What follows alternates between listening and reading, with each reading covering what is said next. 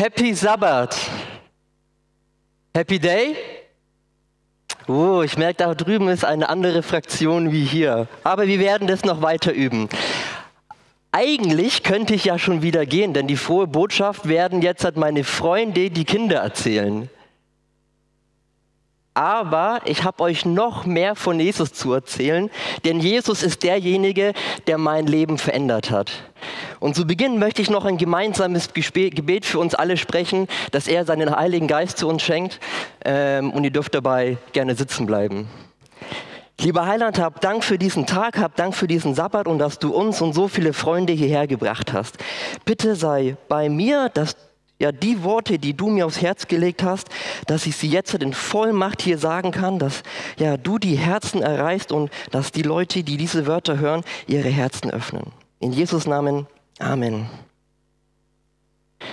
Als ich ein Teenager war, ähm, hatten wir vor unserem Haus so ein Gerüst, weil einige Reparaturmaßnahmen am Haus gemacht werden mussten. Unter der Woche waren dann die Arbeiter da und die konnten dann auch zwangsläufig durch die Fenster in die Wohnung gucken. Ich finde das immer sehr unangenehm, weil so meine Wohnung so mein sicherer Ort ist. Und wenn ich da so auf dem Sofa liege ne, mit einer Packung Chips in Unterhose, dann ist das jetzt nicht so ein Moment, wo ich sage, ey, lieber Arbeiter, schau mal her, wie ich da gerade rumsitze. Ich glaube, ihr könnt das so ungefähr nachvollziehen. Deswegen habe ich immer mit einem Vorhang oder mit einem Rollo ja die Sicht versperrt, dass die Arbeiter nicht in meine Wohnung schauen können. Aber am Wochenende, da waren keine Arbeiter da und das war meine Stunde. Ich durfte eigentlich nicht auf dieses Gerüst, Gerüst steigen, aber mit einem Freund von mir sind wir dann dennoch auf dieses Gerüst gestiegen und dann konnten wir durch die Fenster in andere Wohnungen gucken. Wenn ich, vielen Dank für das Musikstück übrigens, ähm, also sehr grandios geleistet, auch mit dem Handicap, sage ich mal. Ich frage mich, was ich in dieser Wohnung wohl sehen werde oder hören werde. Aber ähm, wenn man durch so ein Fenster guckt, dann sieht man ja nicht immer den, den kompletten Raum. Und man sieht auch nicht die, die, die ganze Wohnung gleichzeitig.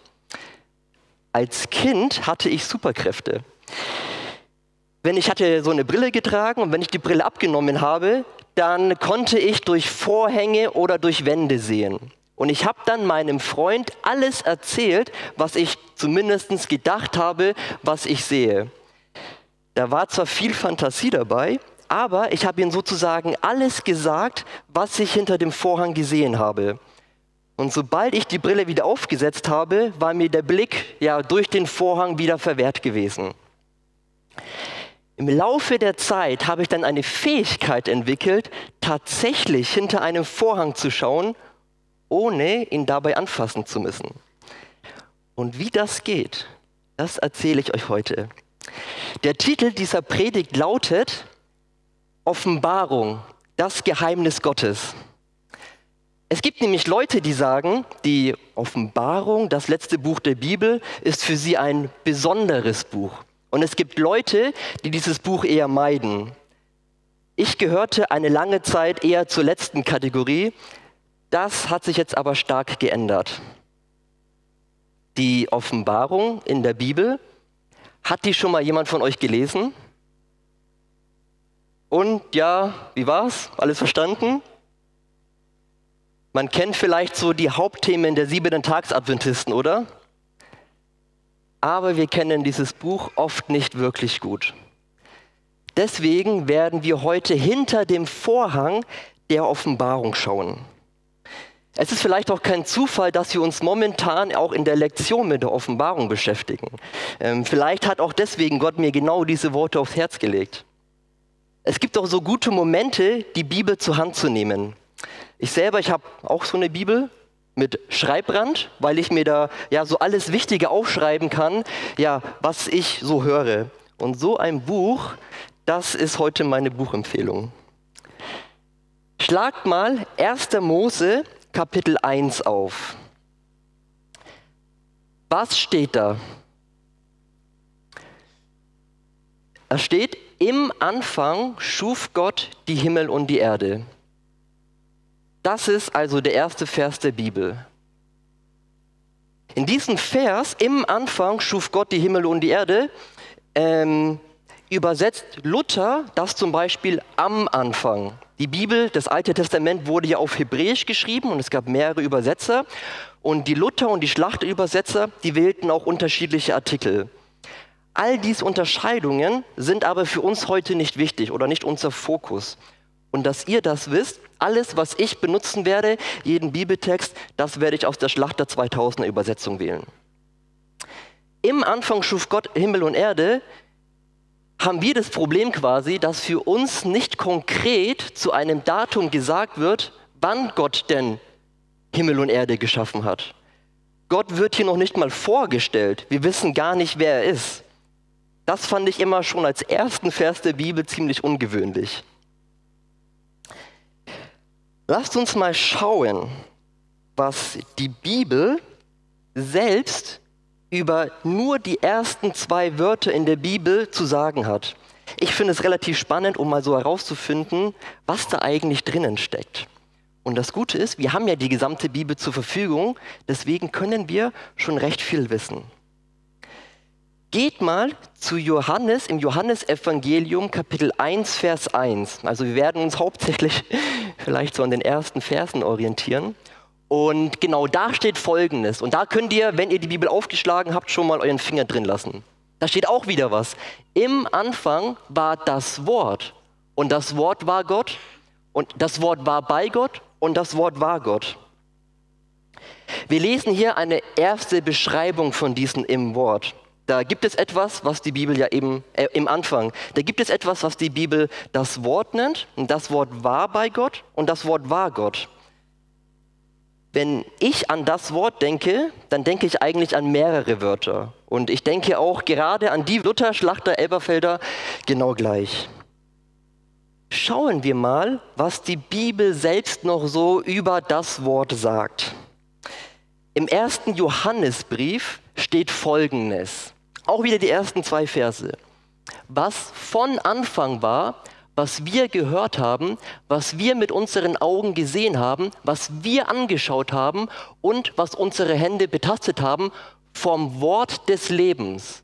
Und das Leben ist erschienen und wir haben gesehen und bezeugen und verkündigen euch das ewige Leben, das bei dem Vater war und uns erschienen ist. Ich finde, hier steht was sehr Interessantes, was ich unterstrichen habe. Johannes berichtet nämlich als Zeuge dass sie von einem Wort gesehen, gehört und sogar angefasst haben. Es gibt mehrere Zeugen, die dieses Wort des Lebens gesehen haben. Und das Wort des Lebens, das ewige Leben, war beim Vater. Das finde ich ziemlich krass, oder? Es gibt mehrere Zeugen, die dieses Wort gesehen haben. Und mehrere berichten uns auch davon, wie zum Beispiel auch im ersten Petrusbrief. Wer oder was war nun das Wort laut der Bibel jetzt? Lasst uns nochmal zurück zu Johannes 1 gehen. Also ihm ist quasi vor in der Präsi. Im Anfang war das Wort und das Wort war bei Gott und das Wort war Gott. Und wenn wir hier weiterlesen, dann dürft ihr die nächsten genau. Dieses war im Anfang bei Gott, soweit wissen wir. Alles ist durch dasselbe entstanden und ohne dasselbe ist auch nicht eines entstanden, was entstanden ist. In ihm war das Leben und das Leben war das Licht der Menschen. Wir erfahren hier auch, dass das Wort im Anfang bei Gott war, dass in ihm das Leben war, sozusagen das Wort des Lebens, das ewige Leben und das Leben war das Licht der Menschen. So langsam nimmt Gott im Anfang Gestalt an. Wir wissen nun, dass er das Wort des Lebens hat und er das Licht der Menschen ist. Okay, lasst uns einen ersten Blick in die Offenbarung werfen. In Offenbarung Kapitel 19, Vers 13 steht, und er ist bekleidet mit einem Gewand, das in Blut getaucht ist, und sein Name heißt das Wort Gottes. Wir lesen hier auch vom Wort Gottes. Es ist jemand, der bekleidet ist und dessen Gewand im Blut getaucht ist. Und sein Name heißt das Wort Gottes. Das Wort Gottes, das Wort des Lebens nimmt hier immer mehr Gestalt an. Im gesamten Kapitel 19 lesen wir noch viel mehr über das Wort, aber wenn hier steht, im Vers 13, dass er ein Gewand anhatte, das in Blut getaucht ist, und wir den Verlauf von 1. Mose bis zu den Psalmen, bis zu Jesaja und den Evangelien lesen, dann wissen wir, dass es um einen Menschen geht, um ein Wesen, denn es steht in Johannes 1, Vers 14, und das Wort wurde Fleisch und wohnte unter uns. Und wir sahen seine Herrlichkeit, eine Herrlichkeit als des Eingeborenen vom Vater, voller Gnade und Wahrheit. Wir wissen dadurch, dass in dem ersten Vers der Bibel, nur in den ersten zwei Worten, schon von Jesus gesprochen wird. War dir das bewusst, wenn du die Bibel aufmachst, wenn du die Bibel von Anfang an aufmachst, schon von Jesus liest? Meine Lieben, der Beginn von etwas ist sehr wichtig. Nur wenn wir etwas beginnen, kann etwas entstehen. Der Beginn entsteht aus einer Haltung, aus einem Wunsch oder auch aus einer Notsituation. Den Beginn tragen wir immer in uns mit. Der Beginn oder der Anfang ist immer das, woran wir uns zurückerinnern. Deswegen sind Einleitungen sehr wichtig, weil wir uns immer wieder daran zurückerinnern, wieso wir etwas begonnen haben. Ich habe nochmal einen Text, wo es ganz deutlich wird, dass Jesus unmittelbar bei der Schöpfung dabei war, ja sogar in ihm alles entstanden ist, was entstanden ist. In Kolosse 1, 15 bis 16, da steht, dieser ist das Ebenbild des unsichtbaren Gottes, der Erstgeborene, der über alle Schöpfung ist. Denn in ihm ist alles erschaffen worden, was im Himmel ist und was auf Erden ist, das Sichtbare und das Unsichtbare, seien es Throne oder Herrschaften oder Fürstentümer oder Gewalten, alles ist durch ihn und für ihn geschaffen. Wenn wir die ganzen Bücher der Bibel lesen, 1. Mose, Könige, Prediger, Markus, dann lesen wir in jedem Buch, in jedem Brief, ja sogar fast in jedem Wort, dass Jesus dahinter steht. Dieses Wissen sollen wir bewahren und weitergeben. Gut, meine Lieben, lasst uns unseren Fokus auf die Offenbarung legen. Und zwar Offenbarung Kapitel 1, Vers 1. Und lasst mal schauen, was da drin geschrieben steht. Ich lese euch es vor. Offenbarung Jesu Christi, die Gott ihm gegeben hat, um seinen Knechten zu zeigen, was rasch geschehen soll, und er hat sie bekannt gemacht und durch seinen Engel seinen Knecht Johannes gesandt. Ich möchte dich noch mal kurz ermutigen, kurz darüber nachzudenken, wo wir wirklich wichtige Einführungsworte in der Bibel lesen. In 1. Mose Kapitel 1, wenn wir dort die ersten Verse verstehen, dann verstehen wir schon einen Großteil der Bibel. Und zwar, Gott ist Schöpfer und durch sein Wort, Jesus, kann er in der Finsternis Licht machen. Und im Johannesevangelium Kapitel 1 geben uns die ersten Verse ein gutes Verständnis über das Evangelium. Lasst uns nun in der Offenbarung das Gleiche machen, was wir auch in 1. Mose gemacht haben. Hier richten wir uns aber auf die ersten drei Worte. Offenbarung Jesu Christi. Dieser Brief, die Offenbarung, ist die Offenbarung Jesu Christi. Habt ihr schon mal gehört, dass Leute sagen, dass dieses Buch ein versiegeltes Buch ist? Die Einleitung sagt uns ja schon etwas ganz anderes, dass sich hier in diesem Buch etwas offenbart werden soll. Die Einführungsworte sagen uns, dass sich dieser Brief um Jesus dreht. Wer also die Offenbarung liest und nicht an Jesus denkt, der hat diesen Brief falsch verstanden. Hinter dem Vorhang der Offenbarung finden wir, dass Jesus das Zentrum der Offenbarung ist. In der Offenbarung kommen alle Bücher zusammen. 1. Mose, Jesaja, Markus, Matthäus bis hin zu Judas. Und deswegen gibt es in der Offenbarung eigentlich auch nicht viel Neues, weil vieles schon mal vorgekommen ist. Gut, meine Lieben. jetzt haben wir so die Oberfläche dieses Buches verstanden.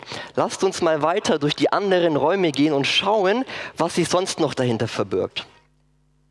Fangen wir an mit dem Wort Offenbarung. Und was genau ist denn eine Offenbarung überhaupt? Das erste Mal, dass wir von einer, von einer Offenbarung lesen, steht schon in 1. Mose Kapitel 15. Und zwar, nach diesen Begebenheiten geschah es, dass das Wort des Herrn an Abraham in einer Offenbarung erging. Fürchte dich nicht, Abraham, ich bin dein Schild und dein sehr großer Lohn. Gott hat also gesprochen und Gott offenbart etwas. Und was auch echt cool ist, die Offenbarung erschreckt Abraham nicht. Vielleicht im ersten Moment ganz kurz, aber dann wurde er durch die Offenbarung sogar ermutigt.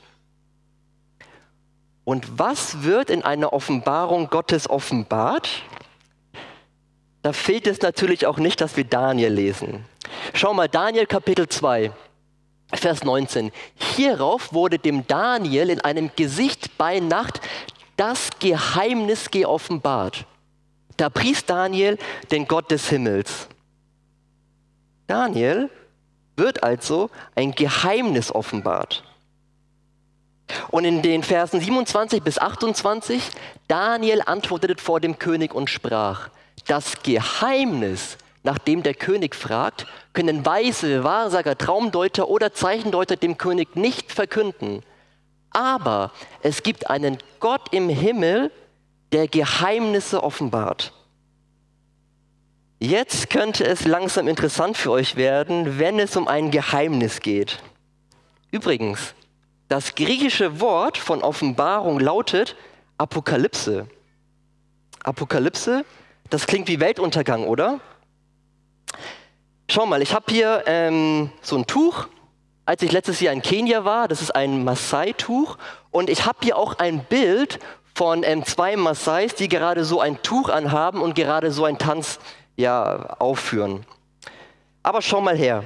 Eine Apokalypse bedeutet so viel, wenn ich etwas bedecke und den Stoff darüber mache und dann den Stoff wegziehe. Wenn ich den Stoff wegziehe, dann ist das Geheimnis gelüftet. Dann ist das eine Apokalypse. Und was sich dahinter verbirgt, das müsst ihr die Kinder fragen. Gott tut genau das Gleiche. Gott nimmt auch den Stoff, den Vorhang beiseite. Schau mal in Amos, Kapitel 3, Vers 7. Nein, Gott, der Herr, tut nichts, ohne dass er sein Geheimnis seinen Knechten, den Propheten, geoffenbart hat. Ich verrate euch erstmal eine Parallele zwischen einem ja, Geheimnis und einem Evangelium.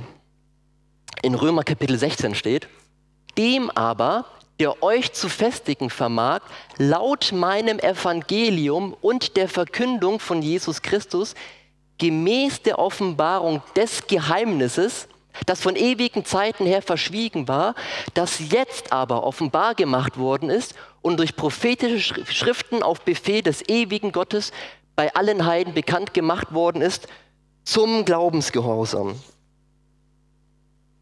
Zu diesem Zeitpunkt, als Paulus den Römerbrief geschrieben hat, gab es die Offenbarung von Johannes noch nicht. Paulus schreibt in Römer Kapitel 16, es gibt ein Geheimnis seit Ewigkeiten, seitdem es Gott gibt, gibt es dieses Geheimnis und jetzt wird dieses Geheimnis offenbart. Ich finde das super spannend. Das Geheimnis lautet das Evangelium. Gott wusste von Anfang an, dass Luzifer abfallen wird, dass er seinen Sohn geben wird und dass er so und so viele Menschen rettet.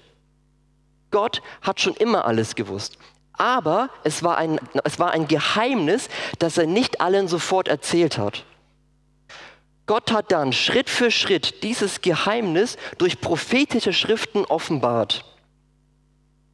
Die ganze Bibel dreht sich um dieses Geheimnis, das die ganze Bibel offenbart. Immer weiter ein Stück des Evangeliums. Die Offenbarung am Ende der Bibel ist quasi der krönende Abschluss. Denkt dran, jedes prophetische Buch will uns das Evangelium erklären.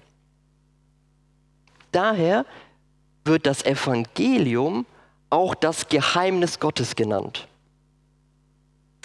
Es ist auch nicht das erste Mal, dass konkret von einer Offenbarung Jesu Christi wie in der Offenbarung selbst die Rede ist.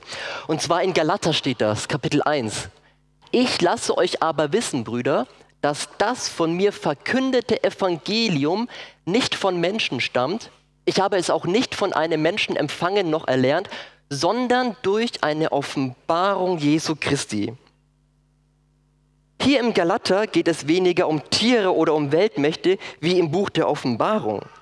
Es geht bei Paulus im Galaterbrief um das Evangelium. Und was sagt er hier? Das Evangelium ist nicht von Menschen, sondern es kommt von Gott. Das heißt, Offenbarung Jesu Christi bedeutet, es offenbart uns das Evangelium.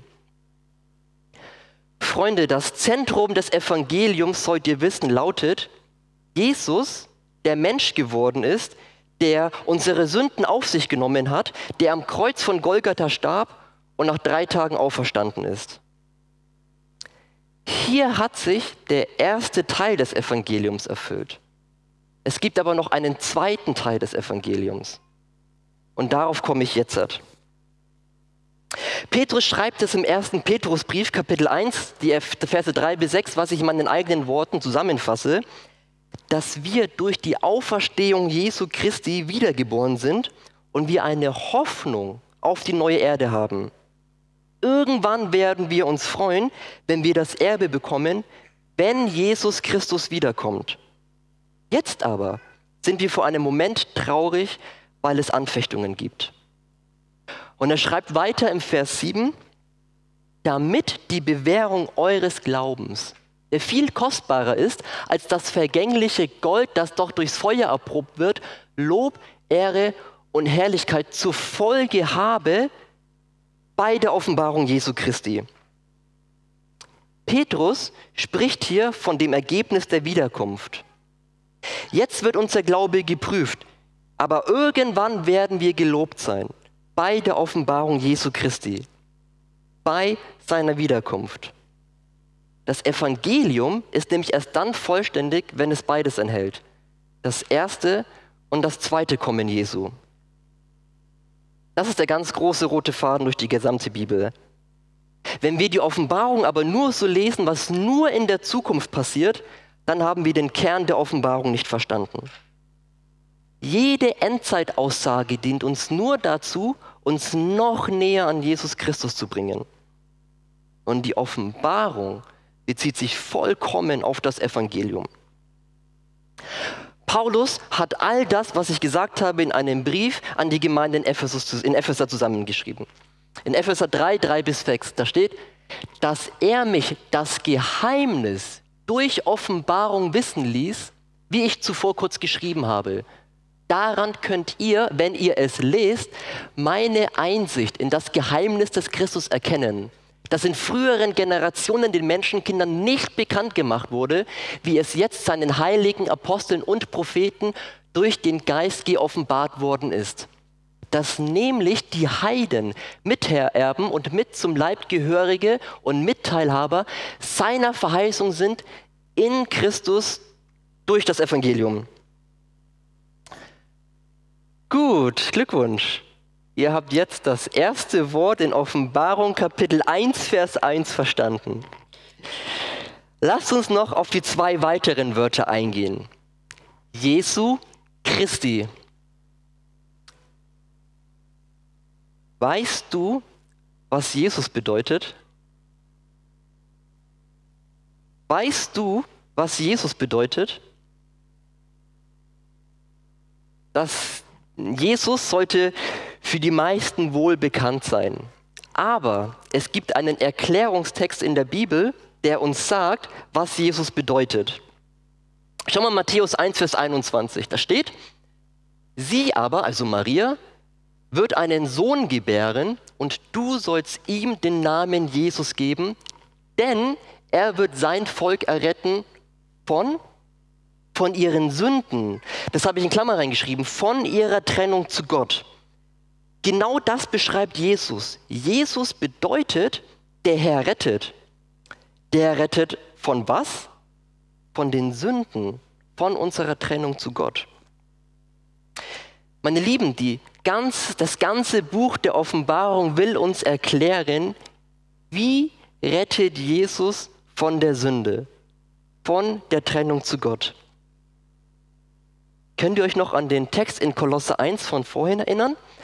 Da stand, dieser ist das Ebenbild, also Jesus, des unsichtbaren Gottes, der Erstgeborene, der über aller Schöpfung ist. Hier im Vers 15 steht, dass Jesus das Ebenbild Gottes ist. Lass uns dazu noch einen Text in Jesaja 50, Vers 4 lesen. Gott, der Herr, hat mir die Zunge eines Jüngers gegeben, damit ich den Müden mit einem Wort zu erquicken wisse. Er weckt Morgen für Morgen. Ja, er weckt mir das Ohr, damit ich höre, wie Jünger höre. Wenn man hier weiterliest und die neutestamentliche Sicht hat, dann liest man, dass es sich hier um Jesus dreht. Wenn Jesus also in Johannes 14, Vers 10 sagt, ich bin im Vater und der Vater ist in mir, bedeutet das, dass Jesus als Mensch so genau hingehört hat auf das, was der Vater sagt und so genau überlegt hat auf das, was der Vater tun würde. Jesus, sein Ebenbild, oder Jesus, sein Leben ist das Ebenbild, die Gestalt des Vaters hier auf Erden. Jesus ist die Offenbarung des Vaters. Jesus hat das Geheimnis gelüftet, uns den Vorhang beiseite gemacht, wie Gott ist. Und denkt dran, meine Lieben, wir sollen so sein wie Jesus, denn Gott hat uns nach seinem Bild geschaffen. Jesus Göttlichkeit war während seines irdischen Lebens verhüllt. Das heißt, er war zu 100% Mensch. Jeden Morgen, als Jesus aufgewacht ist, hat er auf Gott gehört wie ein Jünger. Ein Jünger ist ja ein anderes Wort wie Schüler. Er steht also jeden Tag auf und sagt, Vater, bringe mir etwas bei. Er steht hier sozusagen geschrieben, Jesus bittet Gott jeden Morgen, gebe mir das Ohr, dass ich dich höre und gebe mir die Zunge eines Jünger. Jesus hat Gott gebeten, dass Gott Jesus sagen soll, was Jesus sagen soll. Immer mit dem Ziel, die Müden zu beleben.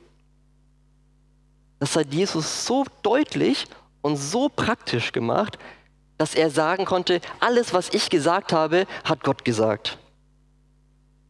Krass, oder? Wenn man sich das mal bewusst macht.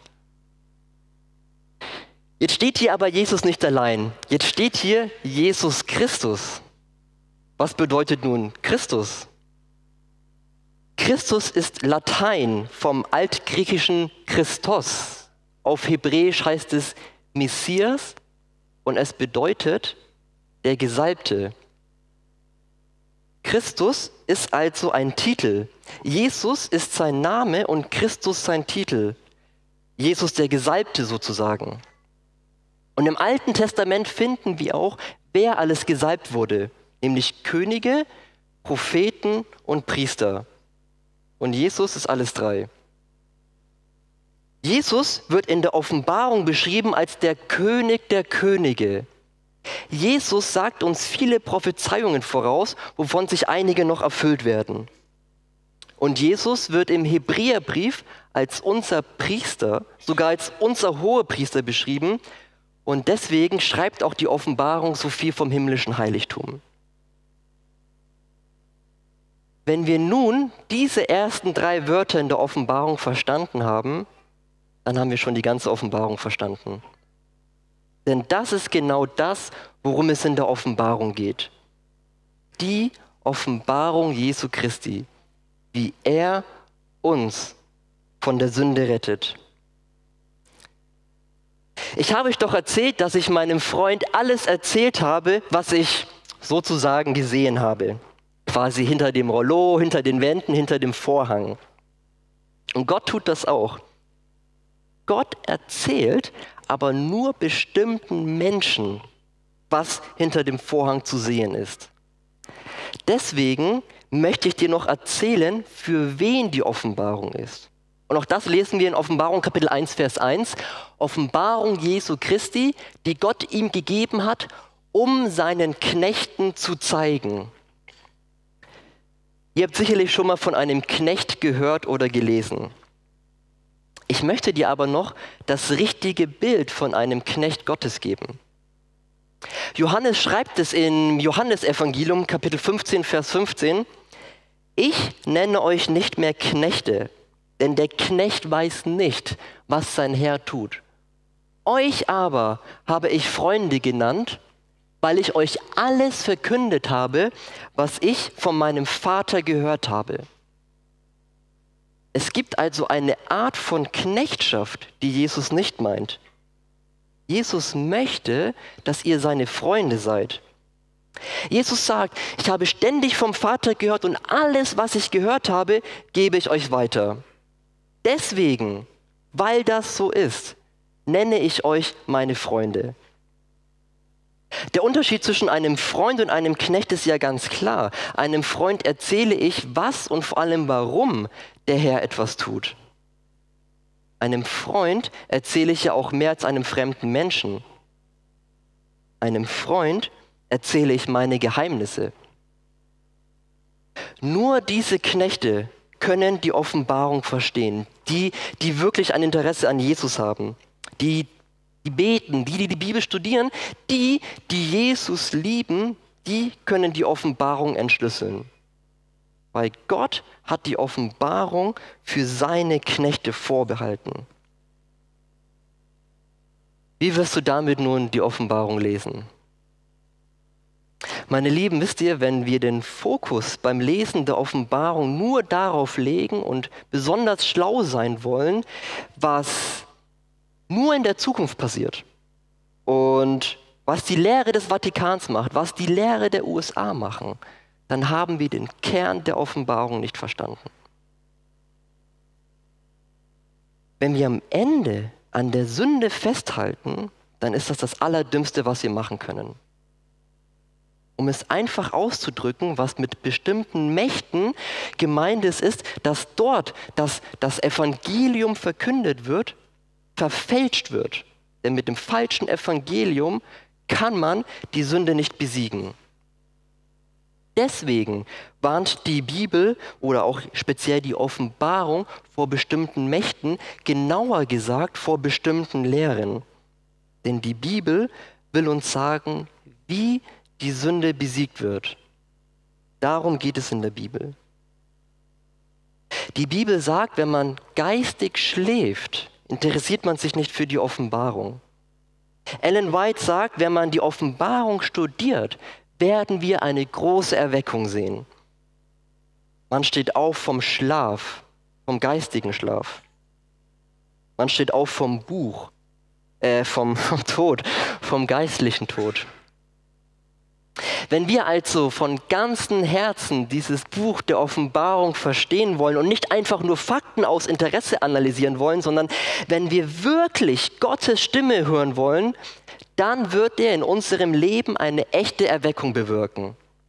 Und das wird auch auf unsere Freunde, auf unsere Familie, auf unsere Ehen und auf unsere Gemeinden übergreifen. Viele von euch haben ja bei meiner Ansprache vor einigen Wochen Amen gesagt. Amen bedeutet ja auch eine Zustimmung des Gesagten. Wir brauchen euch. Wenn ihr euer Amen tatsächlich in Taten wandeln wollt und ihr einen Blick hinter dem Vorhang werfen wollt und dies auch anderen weitergeben möchtet, dann kommt auf Martin oder mich zu. Ich komme nun zum Schluss. Ihr kennt die Geschichte, als Pilatus mit Jesus geredet hat in Johannes 18, Vers 37. Da sprach Pilatus zu ihm, so bist du halt so ein König? Jesus antwortete, du sagst es, ich bin ein König. Ich bin dazu geboren und dazu in die Welt gekommen, dass ich der Wahrheit Zeugnis gebe. Jeder, der aus der Wahrheit ist, hört meine Stimme. Jesus sagt zu Pilatus nämlich nicht, was Pilatus alles falsch gemacht hat. Er sagt, ich bin dazu geboren und dazu in die Welt gekommen, um der Wahrheit Zeugnis zu geben. Achtet mal darauf. Jesus ist nicht hierher gekommen, um uns zu sagen, was wir alles falsch gemacht haben. Johannes 3, Vers 17. Denn Gott hat seinen Sohn nicht in die Welt gesandt, damit er die Welt richte, sondern damit die Welt durch ihn gerettet werde. Meine Lieben, Seid in jeder Situation eures Lebens nicht wie Pilatus, der nach der entscheidenden Frage in Vers 38, was ist Wahrheit, nicht auf die Antwort von Jesus Christus gewartet hat, sondern einfach gegangen ist. In Jesus Namen, Amen. Ich bete dafür, damit Jesus unsere Sünden tief hinab ins Meer werft. Lieber Heiland, hab Dank, dass du zu uns sprechen möchtest, dass du uns alles offenbarst und dass du uns kein Geheimnis unsichtbar lässt, dass wir deine Rettung annehmen können, dass du unsere Sünden auf dich nimmst und dass wir nicht mehr getrennt von dir sind. Dass du uns den Weg zeigen möchtest, auf den wir wandeln sollen, weil wir wissen, dass dein Weg der richtige ist, der, der gute Weg, der Weg zum Licht, zum ewigen Leben. Ich bitte dich, dass du unsere Sünden nimmst, dass wir das annehmen können. Ich bitte dich, dass wir dich annehmen können und dass wir und diese Gemeinde in deinem Licht strahlt und dieses Licht so hell ist, dass das so hell leuchtet, dass es jeder sieht. Bitte sei bei uns an diesem Sabbat, an diesem Tag, sei uns in den, bei uns in den kommenden Wochen und dass wir deine Nähe spüren können. In Jesus Namen, Amen.